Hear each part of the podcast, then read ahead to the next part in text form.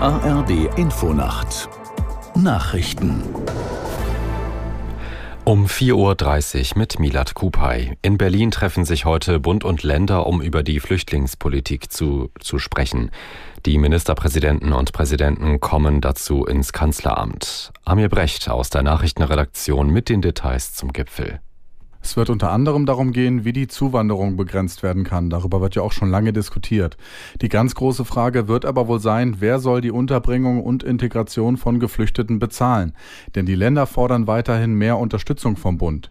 Niedersachsens Ministerpräsident Weil zum Beispiel hat in der ARD gefordert, der Bund solle sich pauschal jährlich mit 10.000 Euro pro Kopf beteiligen, wozu der Bund in dieser Höhe nicht bereit ist.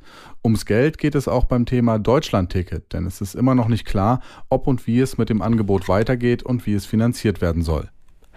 Am Flughafen Hamburg dürfte sich der Flugverkehr heute normalisieren. Nach der Geiselnahme sollen Starts und Landungen größtenteils planmäßig ablaufen. Am Flughafen Hamburg hatte sich der Geiselnehmer am Nachmittag nach mehr als 18 Stunden ergeben. Seine vierjährige Geisel blieb körperlich unverletzt. Der Vorfall dürfte eine Debatte über die Sicherheitskonzepte am Flughäfen auslösen. So heißt es etwa von der deutschen Polizeigewerkschaft, es sei schwer vermittelbar, dass Weihnachtsmärkte mit Betonbarrikaden gesichert, Airports aber stiefmütterlich behandelt werden. Der Gazastreifen ist nach israelischen Militärangaben in zwei Hälften geteilt worden. Ein Sprecher sagte, es gebe jetzt ein Nordgaza und ein Südgaza, denn die Stadt Gaza im Norden des Küstenstreifens sei inzwischen vollständig von israelischen Truppen eingekreist. Aus Tel Aviv Jan Christoph Kitzler.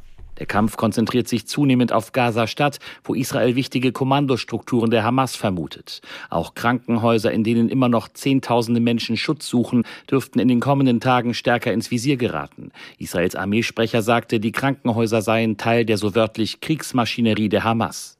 Immer noch befinden sich Hunderttausende Menschen im Norden des Gazastreifens. Einerseits hindert sie die Hamas an der Flucht, andererseits können sie sich auch nicht sicher sein, lebend im Süden anzukommen. Auch dort fallen weiter Bomben. Dort gibt es bereits über 2000 Tote.